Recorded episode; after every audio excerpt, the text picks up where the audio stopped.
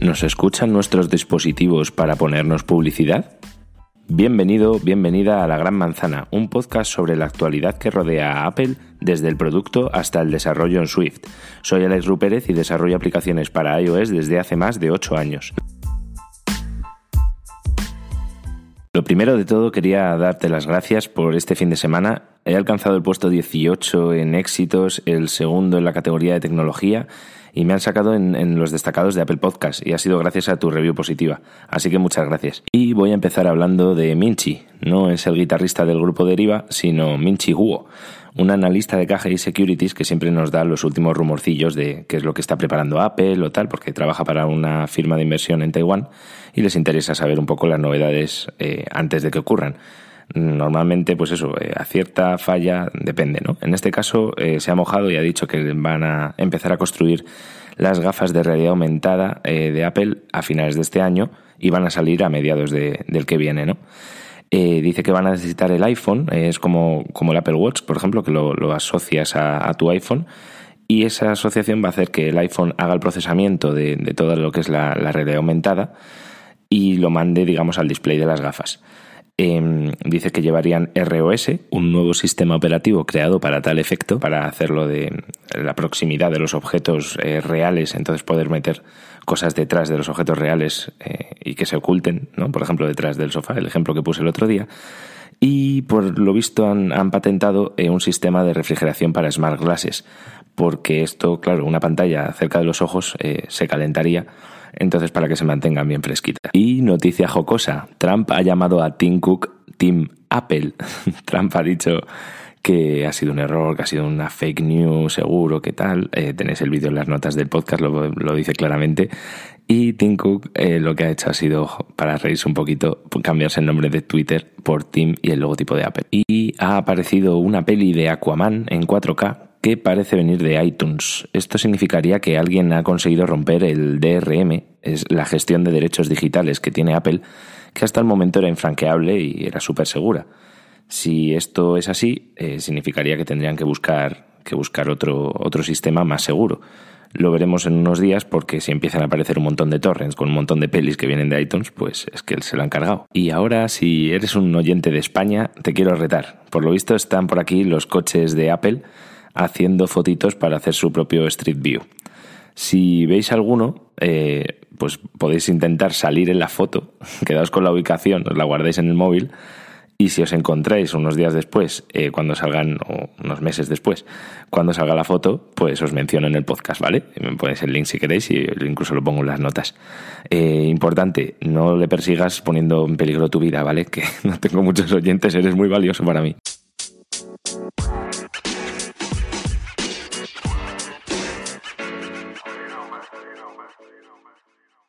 Vamos con otras noticias que no son tan manzaneras. Eh, para 2020 van a sacar dos SEAT 100% eh, eléctricos, ¿vale? Eh, uno lo presentaron en el Mobile World Congress, que se llama el SEAT Minimo, que es, bueno, básicamente es un Smart, ¿vale? que ha sacado SEAT, que está destinado para car sharing, ¿vale? Para que, pues eso, tipo las compañías que tenemos como Car2Go, Move, City, y tiene una autonomía de 100 kilómetros. Luego el otro coche que, han sacado, ya es un poquito más para consumo, se llama eh, Seat Elborn, ¿vale? Em, tiene una autonomía de 420 kilómetros, eh, tarda 7,5 segundos de 0 a 100, carga el 80% de la batería en 47 minutos y tiene 5G, Google Assistant y Android Auto, vamos, un, un, pepino. También quería contarte, no es la primera vez que la veo, pero sí que me he metido ahora un poco más a cotillar en una página que se llama This Person Doesn't Exist, ¿vale? Está en las notas del podcast. Eh, resulta que es una página en la que cogen muchísimas caras con inteligencia artificial y montan una cara que no existe. Entonces, hay algunas que tienen, pues eso, el típico fail, ¿no? De que se le ha movido un ojo o está un poco chungo. Pero hay algunas que es que realmente dices, joder, es que este me lo he cruzado esta mañana por la calle. Y no, son todo caras falsas que han generado con inteligencia artificial. Y es una pasada, te recomiendo que te pases a cotillar. Y ahora hilando un poco con esta inteligencia artificial y tal, em, el otro día estuve con mis amigos, los data scientists, y les hice una pregunta que me han hecho muchísimos amigos y amigas que, me dicen, jo, esto me ha pasado, pero lo he oído como 20 veces. Eh, yo estoy hablando con un amigo de este restaurante y me sale a las dos horas en Instagram ese restaurante o de esa app o de este producto, ¿no? Estas zapatillas, tal. He estado hablando de estas zapatillas y me sale en Instagram la publicidad. Em, ¿Cómo funciona esto? Pues se lo pregunté a los mejores y me dieron un par de ideas de cómo podría funcionar. No quiero decir que esto sea así, ¿vale? Es un poco teoría, simplemente, de cómo lo podrían estar haciendo. Una vertiente podría ser... Em, eh, que, estuviesen levantando, como igual que se levanta Oye Siri, que Oye Siri funciona con, depende del dispositivo, con dos modelos de inteligencia artificial. Uno eh, es el Oye Siri genérico que tiene eh, Apple y el otro es uno entrenado con tu voz, ¿vale? En el HomePod en este caso no estaría el entrenado con tu voz todavía. Pero bueno, eh, lo que hace es un proceso muy poco costoso para el procesador y la batería que está continuamente escuchando, pero que solo se activa cuando se reconocen esos dos modelos. Eh, en este caso, Google Assistant, por ejemplo, tiene el OK. Eh, Alexa tiene Alexa.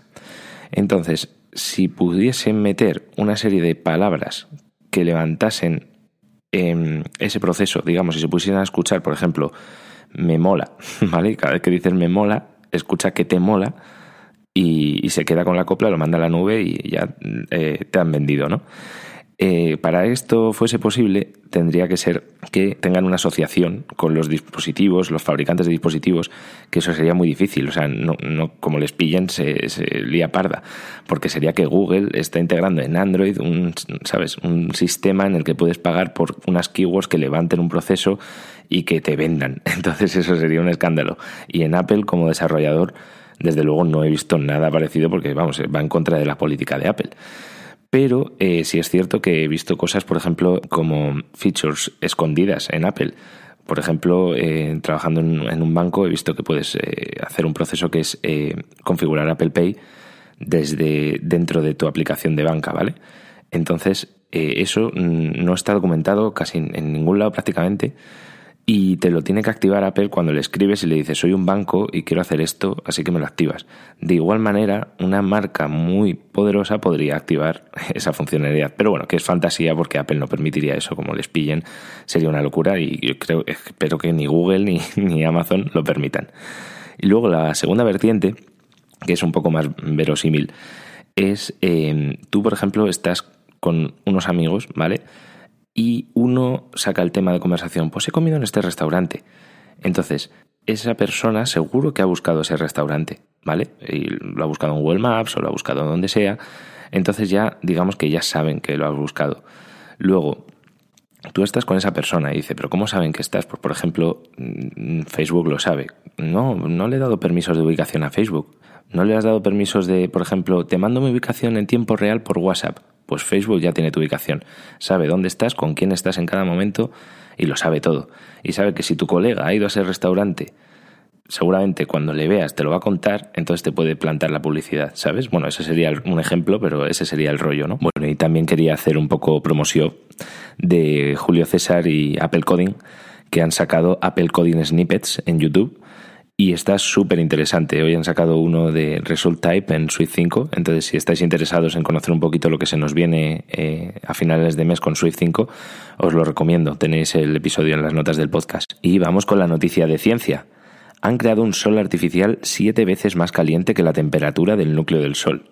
Se llama Tomamac, Tokamak, y llega a 100 millones de grados Celsius, ¿vale? Lo han creado los científicos de los institutos de ciencia y física de Hefei en China.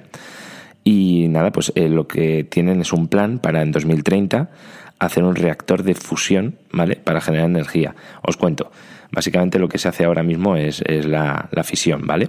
Que es lo de las centrales nucleares. Entonces, pues lo que hacen es partir y entonces eh, genera energía, pero salen residuos nucleares, ¿ok?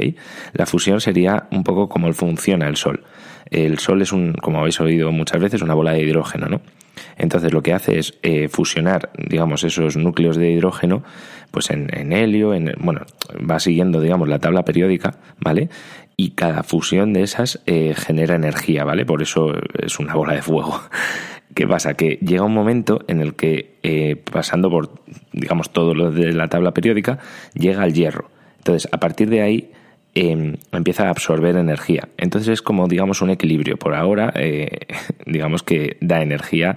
¿Qué pasa? Que algún día mm, se consumirá tanto eh, todos los elementos por debajo del hierro que se empezará a enfriar, a apagar y es cuando ya tenemos un problema, pero, bueno, no lo vamos a ver ninguno. Pues esto sería algo similar, ¿no? Cogerían hidrógeno y lo mm, fusionarían con otro átomo de hidrógeno para crear helio y así sacar energía limpia y reutilizable para todos. Y llegó el momento de recomendar una app que utilice habitualmente. En este caso voy a recomendar una de Google. Se llama Authenticator. Es para hacer Two Factor Authentication, que se trata de, imagínate que vamos a poner de ejemplo a Facebook, ¿vale? Eh, te vas a logar en tu cuenta de Facebook y cuando te logas desde un dispositivo en el que nunca antes te has logado, te manda, o sea, te pide un SMS, por ejemplo, te manda un código al SMS y, tienes que meter los seis dígitos, ¿no? Pues en este caso, esta aplicación te permite, em, escaneando un simple QR, tener eh, un generador de claves cada minuto. Entonces, eh, cada minuto se va regenerando esa clave con seis números y en, la, en el ordenador nuevo en el que te quieras logar tienes que meter esa clave. Solo está en el, en el dispositivo, digamos, con la aplicación Authentication, ¿no? Entonces, eh, esto es compatible con, Google, con Facebook, con Amazon, Instagram, Twitter. Eh, yo lo uso también para mis plataformas de criptomonedas, que estoy arruinado. Eh, la, VPN del trabajo, ¿vale? Con OpenVPN también permite hacer tu factor. Entonces, pues yo creo que es bastante interesante siempre que, que, no te importe tener que tener cuidado si cambias de teléfono, porque claro, tienes que acordarte de que tienes eso activado y que está en ese teléfono.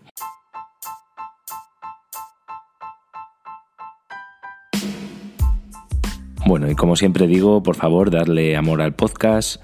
Eh, si puedes difundirlo, o suscribirte o poner un comentario positivo, pues me va a ayudar a llegar a más gente.